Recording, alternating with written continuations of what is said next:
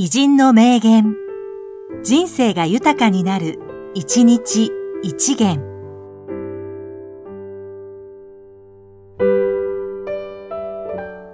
5月19日、七代目、中野又左衛門、経営者。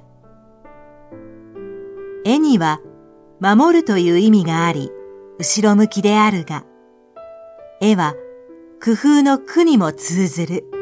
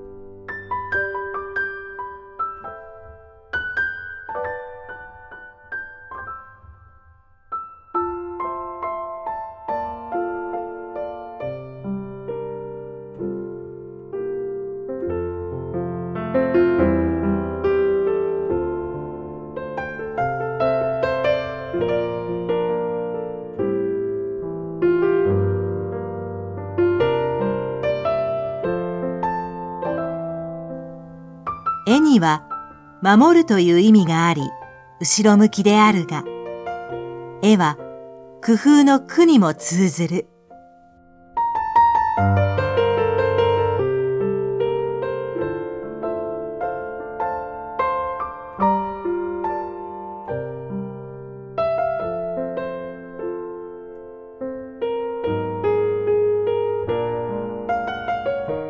この番組は、提供、久常圭一、プロデュース、声ラボでお送りしました。